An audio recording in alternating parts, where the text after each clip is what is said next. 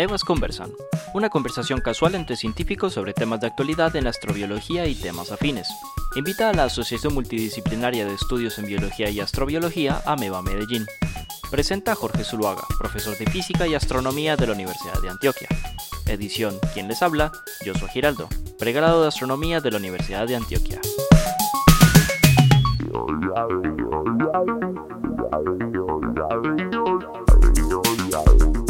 Bueno, muy bien. Estamos entonces en este, em, en este nuevo Amebas Conversan.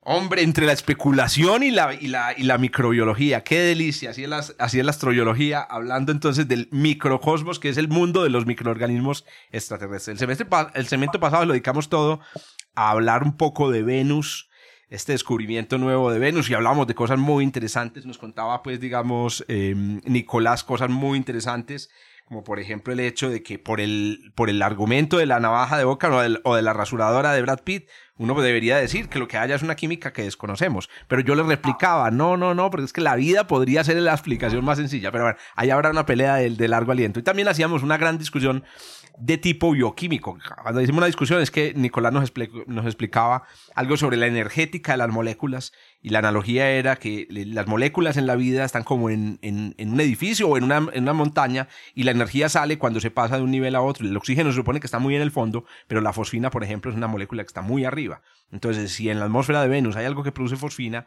¿de dónde saca la energía para elevarse hasta ese nivel? Y también, para poder hacer todos sus procesos necesita una, una, una molécula que esté en el fondo.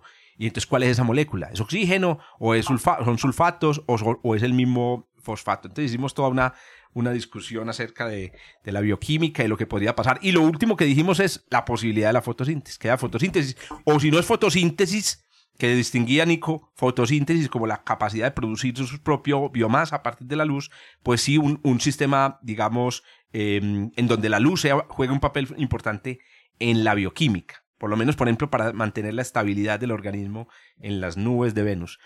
Nico, yo te interrumpí hacia el final del segmento pasado. Qué, qué, qué, pena. Y no sé si te acordás de la idea para que la puedas empatar sin problemas. Eh, o decime, ¿te acordás de la idea en la que ibas? No, creo que estábamos, estábamos, hablando básicamente del, del, rango de condiciones dentro del que ah, se da la, la, fotosíntesis.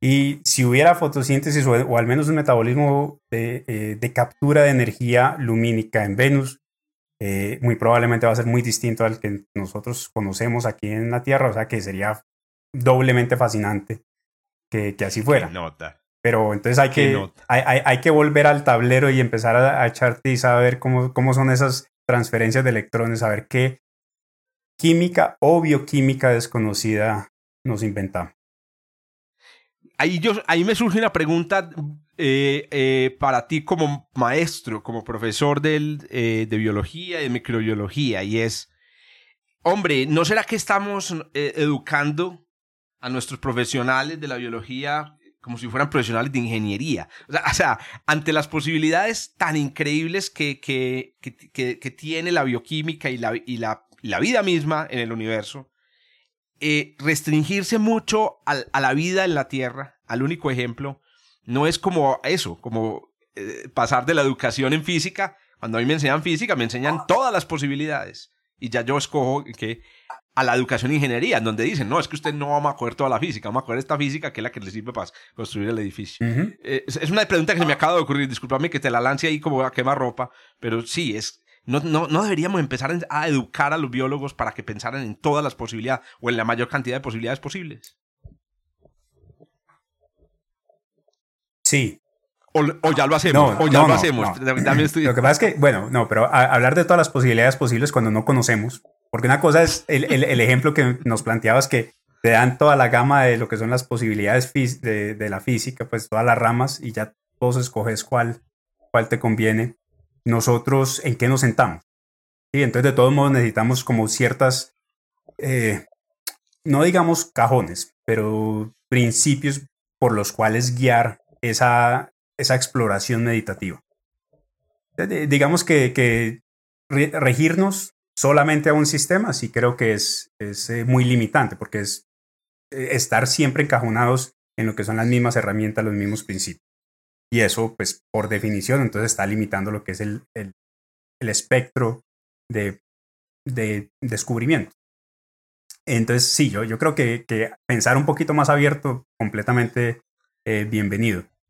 Yo sí creo que estamos limitando mucho, entonces, pensando en que, en que, pues es un debate que nosotros tenemos eh, muy de cerca y es, eh, ¿a, ¿a qué le vamos a dar financiación? A alguien que se está imaginando un sistema alternativo de posibles reacciones eh, prebióticas o de posible organización precelular, o a alguien que va a coger un organismo que ya se sabe que puede tener una enzima muy importante y entonces va a generar un producto para generar plata, entre los, lo básico y lo aplicado. Y yo creo que ahí, ahí de todos modos es, es importante, sí, que, que ese, esa capacidad de preguntarse por lo desconocido no es solamente un ejercicio en, hacer eh, ciencia abstracta, sino precisamente en desarrollar la capacidad de, ingenio, de imaginarse cosas que no están dictadas. Y eso, eso como, como contribución al desarrollo científico no se debe dejar de lado, pues porque al menos desde mi perspectiva creo que sin esa rama de la especulación y de la exploración de las especulaciones ya de manera rigurosa con experimentos, con modelos, eso tiene gran valor, aunque no se derive al cabo de los dos años o los cuatro años en una patente. Eso, eso, eso me parece que es, hay que admitirlo. Pero, ¿sabes qué? Hablando de esto contigo, yo, a mí se me ocurre, hermano, tenemos que montar la carrera. Es decir, hay que montar una carrera eh, de, de, ¿cómo le vamos a llamarla? Eh, para biología, metabiología, biología teórica, o la podemos llamar eh, hágale astrobiología. Montemos una carrera de astrobiología que se enfoque en el problema universal, el problema grande de la biología. Y, por ejemplo, no sea el código genético. Ah, vamos a aprender el código genético. Pues no, vamos a aprender el código de almacenamiento de información con ácidos, ácidos nucleicos. Y empecemos. Está el DNA, el RNA, pero también está el XNA, está este, está este, ta, ta, ta. Entonces, que ese profesional tenga una mirada más amplia y que sirva más en la astrobiología. Pero yo no estoy diciendo que el biólogo no sirva en la astrobiología. más allá, pues sí, esos son ejemplos. pero entonces vamos a los fundamentos. ¿Cuál es el, el, principio de transmisión de información? Y basado en eso, ¿cómo construimos entonces alternativas que, que sirvan eh, para ese propósito, pero que no estén ligadas a, a, los cuatro o cinco elementos que ya conocemos pues, en cuanto a, a las bases de almacenamiento de información? Y realmente eh, vos lo mencionas y seguramente lo viven mucho en Ameba, que eso es una de las cosas que más cambia en, el modo de pensar de uno cuando empieza a enfocarse en, preguntas bajo la etiqueta de astrobiología, pero pues que son, que son preguntas globales. Y es que empieza uno a, romper los límites de, de, cada una de las casillitas en las que empezamos a pensar y, eso, eso no solamente le expande a uno el mundo, sino que también le ayuda, aunque uno se mantenga en alguna especialización, le ayuda el proceso intelectual de manera eh, inesperada. Eso, eso me parece eh, clavísimo, diga, eso me parece súper clave. Yo creo que ni, ni súper clave sería correcto, no es Castillo, pero eso me parece muy importante porque, claro, mi hija, mi hija se mantiene quejando, mi hija adolescente se mantiene quejando por lo que le enseñan que no le sirve para nada, yo le digo, es que usted tiene que entender que la, el aprendizaje es un proceso también de entrenamiento cerebral. Entonces, a mí me, parece, toda mi experiencia con Ameba y para los que me están escuchando, tal vez usted no se va a dedicar a eso, no va a hacer plata con la astrobiología, pero que usted sale con un cerebro distinto después de pensar en estas cosas, sale, sale, ¿cierto? Es decir, no, no se enfoque tanto en los conocimientos, piense también en, en lo que la obliga, lo, que lo obliga a pensar en imaginarse en estas posibilidades. Entonces aquí los voy a obligar y Nico me va a ayudar a pensar en la siguiente posibilidad. Estamos hablando, yo sé que nos hemos desviado mucho, pero es que esa es una conversación, una conversación de, como decía Nico, una caminadita con, con tabaco a la Fernando González. Entonces, eh, la pregunta aquí que quería hacerte, estamos hablando de microorganismos y siempre a mí se me había ocurrido que el microorganismo es un organismo unicelular, ahora nos explicaste que también hay organismos unicelulares que son grandes, pero yo te pregunto, dentro de las posibilidades que vos concebís dentro de la biología teórica, etcétera, ¿se podrían dar organismos en otros, en otros mundos cuyas células fueran eh, macroscópicas? Es decir, a vos se te, alcanza a, a, ocurrir la posibilidad de una célula de 20 centímetros de diámetro. No, no, y, eso, eso creo que, em, que de pronto sí sea uno de los principios em, fundamentales que sea inviolable. Universales que llamo yo. Exacto. Eh, porque mira, incluso esa, esa, célula que te mencionaba de Tío Margarita, que es casi un milímetro de, de diámetro, el, el, interior de ella no, no son estructuras celulares, son, eh, son gases y moléculas de almacenamiento, pero toda la actividad celular está ocurriendo solamente en una película de la periferia. Y ahí la situación es eh, el, principio de difusión, que cuando tienes a medida que vas aumentando el tamaño, tu área de absorción aumenta de manera mucho más lenta que el volumen dentro del cual tienes que difundir todos esos nutrientes. Entonces llega un momento en el que la difusión en el interior de la célula no, no es, o, el ingreso de, nutrientes a través de tu superficie de absorción no es suficiente para mantener el volumen. Entonces de ahí sí que, que haya necesidad de mantener una, un tamaño celular relativamente manejable dentro de lo que son esos procesos Ahora, si la maquinaria existe, mira que, por ejemplo, que las células eh, eucariotas son, son de, mayor tamaño en general, de mayor tamaño que las procariotas. Si la maquinaria de transporte intracelular existe eh, y con, con otro balance energético, es posible que la célula pueda llegar a ser un poco más grande. Eh, o sea, es decir, que no tenga que imponer las barreras entre unidad y unidad, pero ese mecanismo probablemente va a ser muy complejo en cuanto al, transporte de, materiales dentro de la célula. Entonces no, no, no podría imaginármelo en este momento y seguramente, al menos desde un eh, en un principio, las células sí serían eh, relativamente pequeñas. Me gusta, me gusta la respuesta. Yo claro, ustedes entenderán que uno nunca pregunta cosas sin tener una adivinanza de lo que, de lo que van a responder. Cierto, es un principio que yo les digo a mis estudiantes. Uno siempre pregunta sabiendo que la respuesta. Nadie pregunta sin saber la respuesta. ¿En qué sentido saber? Adivinar. Entonces, yo me imaginaba lo siguiente, Nico. Primero, tu respuesta me lleva a confirmar, a partir de un experto, la idea de que la, razón por la que la vida es microscópica es porque, hombre, está hecha de, de química. O sea, la vida es química. Como la vida es química, como tú lo acabas de decir, hay unos límites para el transporte de sustancias químicas en, el interior de una, célula que, imponen un límite de tamaño. Entonces, la idea de la universalidad de lo microscópico viene también de esas imposiciones. Pero entonces, ¿qué pasa? Mientras tú decías, yo, a mí se me empezaron a ocurrir células raras. ok. Es más, tío Margarita me parece que ya es una célula rara. Entonces utiliza gases y los gases son los que rellenan el volumen. Pero imagínate que yo me imagino que la pensaste también, pero tú eres más cuidadoso porque estás, sabes que tienes una responsabilidad como microbiólogo.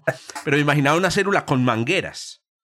Imagínate que se construya, porque de alguna manera la célula eucariota, me acuerdo de mis clases de biología, tiene esta estructura de filamentos y enormes, ¿cierto? Creo que es el, eh, como el, el eh, ¿qué más? la estructura, ¿cómo se llama eso? los filamentos. Todo el microesqueleto. endoplasma. Eso, el microesqueleto. y, ese, y en ese filamento ya no dependes de la difusión, sino de moléculas que caminan sobre el filamento y lo hacen a velocidades que son más grandes que la difusión, que es un fenómeno aleatorio. ¿Cierto? Entonces ahora imagínate una célula que tuviera un sistema de hidráulico. una célula de 20 centímetros con un sistema hidráulico. Claro que. Eso. No, a ver, es, eso de ser un principio eh, pseudo inviolable, es solamente es, esos son los problemas. ¿sí? Y entonces, como esos son los problemas, probablemente eh, la solución siga siendo ser pequeño. Pero a ese problema de difusión y de, em, repartición de los nutrientes pueden aparecer otras soluciones. Y entonces una ahora con un sistema hidráulico. Ahora surge un problema. Y eh, tú me vas aquí aterrizando. Yo soy un físico especulador. Tú me vas aterrizando. Surge un problema. Y es el problema de la complejidad. O sea, vas a construir un sistema hidráulico con mangueras. Y también se me ocurría, ¿sabes qué otra cosa? Eh, piñonería. ¿Te imaginas piñones? Una célula con piñonería, hermano, moviendo cosas oh, macroscópicamente, como que hubieran motores. eso, eso a mí no se me ocurre. Eh, a ver, en física decimos, si no está prohibido por la ley de la física, es obligatorio. Ok. bueno, pero entonces viene la pregunta de la complejidad. Y ahí entonces quiero, digamos, que vayamos cerrando con ese problemita. El problemita de cuánto tiempo requiere la evolución para crear organismos macroscópicos. Y si eso es otra vez un universal, porque en la vida en la Tierra, pues tú dijiste, el 70% fueron microscópicos. O sea, es como si la vida en la Tierra hubiera dicho, vamos a hacer a, una, una, tortuga, pero resulta que no, no era tan fácil. Entonces, ¿cuánto tiempo le, le toma a la vida construir la complejidad de un organismo macroscópico? Jorge, realmente para eso yo diría no hay una respuesta universal. En el sentido que aquí en el planeta nos tomó eh, 3 mil millones de años para empezar a, construir eh, organismos multicelulares, pero tuvimos que pasar varias etapas ¿sí? de, lo que es el cambio del ambiente, las condiciones de, redox del planeta, pero si esas condiciones se hubieran eh, satisfacido mucho antes, ¿por qué no empezar antes? O sea, si las cianobacterias mm. no se hubieran tardado eh, ¿Cuánto fue eso? De 1.200 millones de años en inventarse el truco para generar oxígeno, sino que hubieran, se lo hubieran inventado mucho rápido y eh, mucho más rápido. Em, entonces no, no nos, hubiéramos, nos hubiéramos ahorrado un periodo de tiempo. Entonces yo diría, eso es, eso es muy contingente. Uno, en el contexto en el que se desarrolla. Y dos, en el azar. ¿Cuándo va a ocurrir esa, esa innovación evolutiva que va a dar un salto en lo que son las posibilidades de, complejidad. Entonces, no te tengo una respuesta porque creo que no es universal. Una de las cosas más duras de la astrobiología es eso, que no hay respuestas. es decir, y en la biología, ahora que yo me he metido con este tema, he descubierto que no es como en la física, en donde dicen, no, plantea la ecuación diferencial y miramos a ver cómo la solucionamos. y entonces ahí uno empieza a encontrar unos patrones, pero aquí no hay patrones. Pero sí podíamos concluir, eh, Nico, que la, la, lo macroscópico eh, y lo multicelular, incluyendo mi célula de hidráulica, mi célula con, requiere, o sea, es, es, un, es un paso posterior al, al surgimiento de la vida y requiere la existencia de más accidentes y de más eh, proceso que lo microscópico. Eso sí es una conclusión que yo, yo me puedo llevar esa conclusión para mi casa con un 99% de tranquilidad. Ay, estos malditos biólogos son capaces no me No, listo, perfecto. No, yo entiendo, yo entiendo la incertidumbre. Pero, Jorge, quiero transmitir como esa realmente todavía sabemos muy poquito. O sea, a pesar de lo mucho que hemos avanzado en el entendimiento de, las posibilidades de vida acá en el planeta, yo diría apenas estamos empezando. A ver, desde la microbiología te diría, en los 70, cuando empezamos a estudiar microbiología de, modo molecular, en el que ya no teníamos que, eh, cultivar todo lo que estudiábamos. Es como si en la astronomía cuando, cuando sale el hobo, ¿no? Entonces ya estás mirando con otros lentes, ya estás pudiendo mirar al, campo profundo. Y en los últimos 10 años hemos tenido una revolución adicional que no, sé, no, sería, no sabría cuál es el equivalente en cuanto a la astronomía, pero en el que, bueno, estábamos viendo en, el Hubble, eh, cuando mirábamos al campo profundo, veíamos lo mucho que no conocíamos. Ahora estamos en el momento en que estamos viendo lo mucho que, no conocemos, pero ya empezamos a, eh, a, hacer la imagen del exoplaneta, y no solamente el exoplaneta que está, que son tres masas de Júpiter y, está a, la distancia de Mercurio, sino que ya tenemos los terrestres. Entonces, o sea, estamos en un momento en que apenas nos estamos dando cuenta realmente, estamos llenando los vacíos entre lo... Y no solamente llenando los vacíos, sino que nos estamos dando cuenta lo amplio que es el espectro del que tenemos que llenar. Entonces estamos realmente empezando a entender... Estás diciendo de la astrobiología, claro. Eh, de, la, de, la, microbiología. Entonces, desde el punto de, lo, de vista de lo que es la inevitabilidad de algunos desarrollos en la historia evolutiva, yo creo que todavía estamos corticos de entender cuál es el, ese rango potencial de, de las, eh, de la multiplicidad de soluciones a los problemas que debe solucionar una biota en un exoplaneta.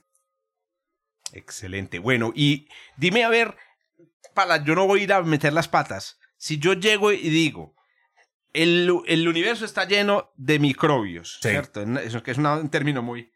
Por ejemplo, en Marte podrían haber bacterias en el suelo. En Marte podrían haber microorganismos. Regáñame, En Marte podrían haber microorganismos en el suelo, en el subsuelo. Yo diría que sí, pues no hay nada que...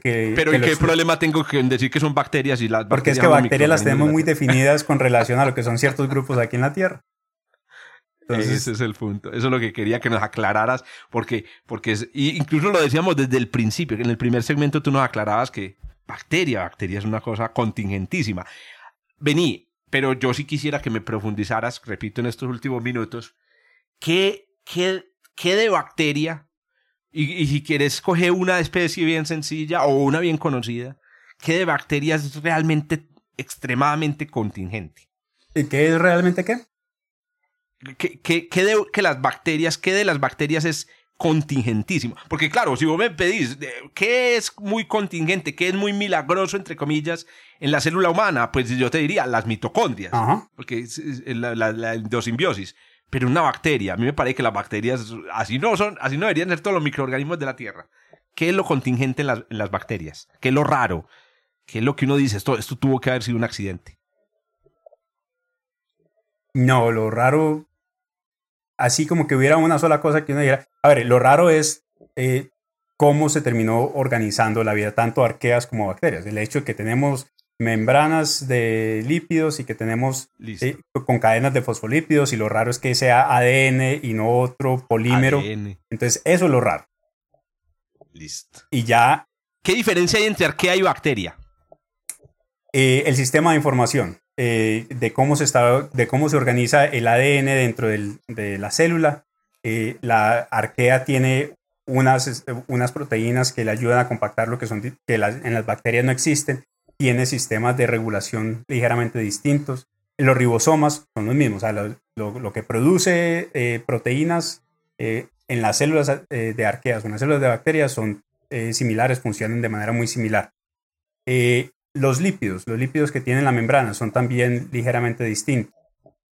Eh, las paredes celulares, cuando existen en, arqueas, son distintas a las bacterianas. Entonces sí hay, hay diferencias fundamentales en lo que es la estructuración, pero el hecho de que tienen el, mismo lenguaje de información nos dice pues que fue una divergencia en tiempo remoto, claro. no que fueron dos orígenes paralelos. Eh, pero desde lo que es la estructura de las células sí, sí se organizaron de manera distinta. Ahora, ¿qué, hay, ¿qué hay de particular en, en cada uno de los dos grupos? Cada que encontramos distintos grupos que no conocíamos, nos estamos dando cuenta que eh, básicamente las comunalidades están a ese nivel. Y ya de ahí para adelante hay una radiación, un espectro de condiciones particulares. Por ponerte una, un, un ejemplo, Jorge hay aproximadamente el 15% de lo que se cree que es toda la, diversidad de bacterias del que no conocemos un solo cultivo.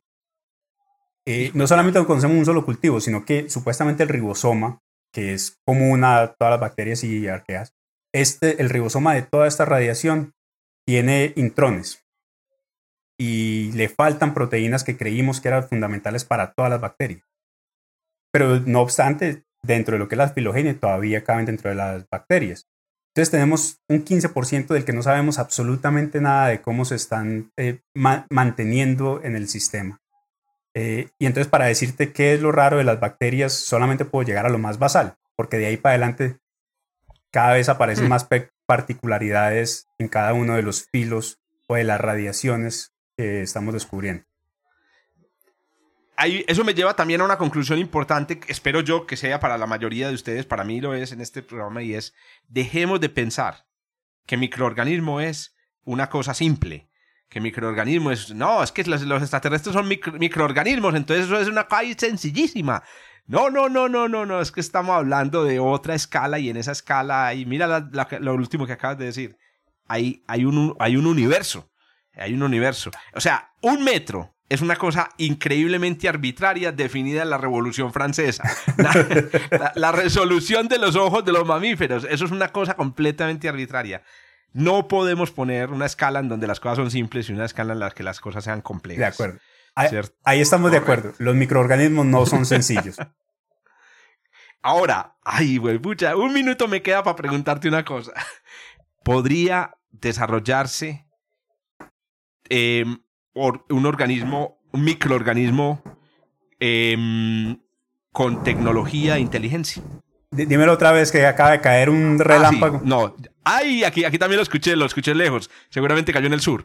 No, la pregunta es, podríamos tener extraterrestres microscópicos, inteligentes y tecnológicos. Este ya sí es el colmo de la especulación. Pero ¿tú, tú crees que podría llegar a un, grupo de microorganismos a construir un sistema de comunicación, por ejemplo, interplanetaria, a viajar al espacio de forma voluntaria o no? No creo. No creo y ahí en el sentido que toda esa percepción propia, esa conciencia, creo que es una propiedad emergente que está lejos de lo que es el, el tipo de organización a nivel de microorganismo. Entonces mi, mi apuesta sería por el no. Pero como... Muchas gracias. Muchas gracias, mi apreciado Nicolás. Y les voy a dejar las, las consecuencias de esa, de esa apuesta de Nicolás eh, para que las estudien, para que las consideren. Y más bien, les voy a aprovechar, Nico, eh, a ti y a todos los que nos están escuchando, eh, para invitarlos al próximo Amebas Conversan, que es justamente eh, sobre la ecuación de Drake, eh, que es una ecuación que se inventó eh, Frank Drake para estimar el número de civilizaciones tecnológicas en la galaxia. Nosotros vamos a llamar a esa conversan el pecado de Drake, porque ha sido una fuente de increíbles malentendidos a nivel de la historia de la, de la, astrobiología. Nico, muchas gracias hermano por sacarnos este ratico. Ore, una conversación. Gracias a ustedes y que sean varios los eventos te vamos a invitar. Bueno, y a todos los que nos siguieron en, las redes sociales, en YouTube, muchas gracias por acompañarnos. Disculpen que no les hayamos sacado un ratico para responder preguntas. Es difícil. Espero que algunos de los miembros de Ameba les hayan ayudado ahí respondiendo preguntas eh, en el chat. Nos vemos entonces en el próximo Amebas Conversa. Esto fue Amebas Conversan, una invitación de Ameba Medellín, presentado por Jorge Zuluaga, editado por Joshua Giraldo.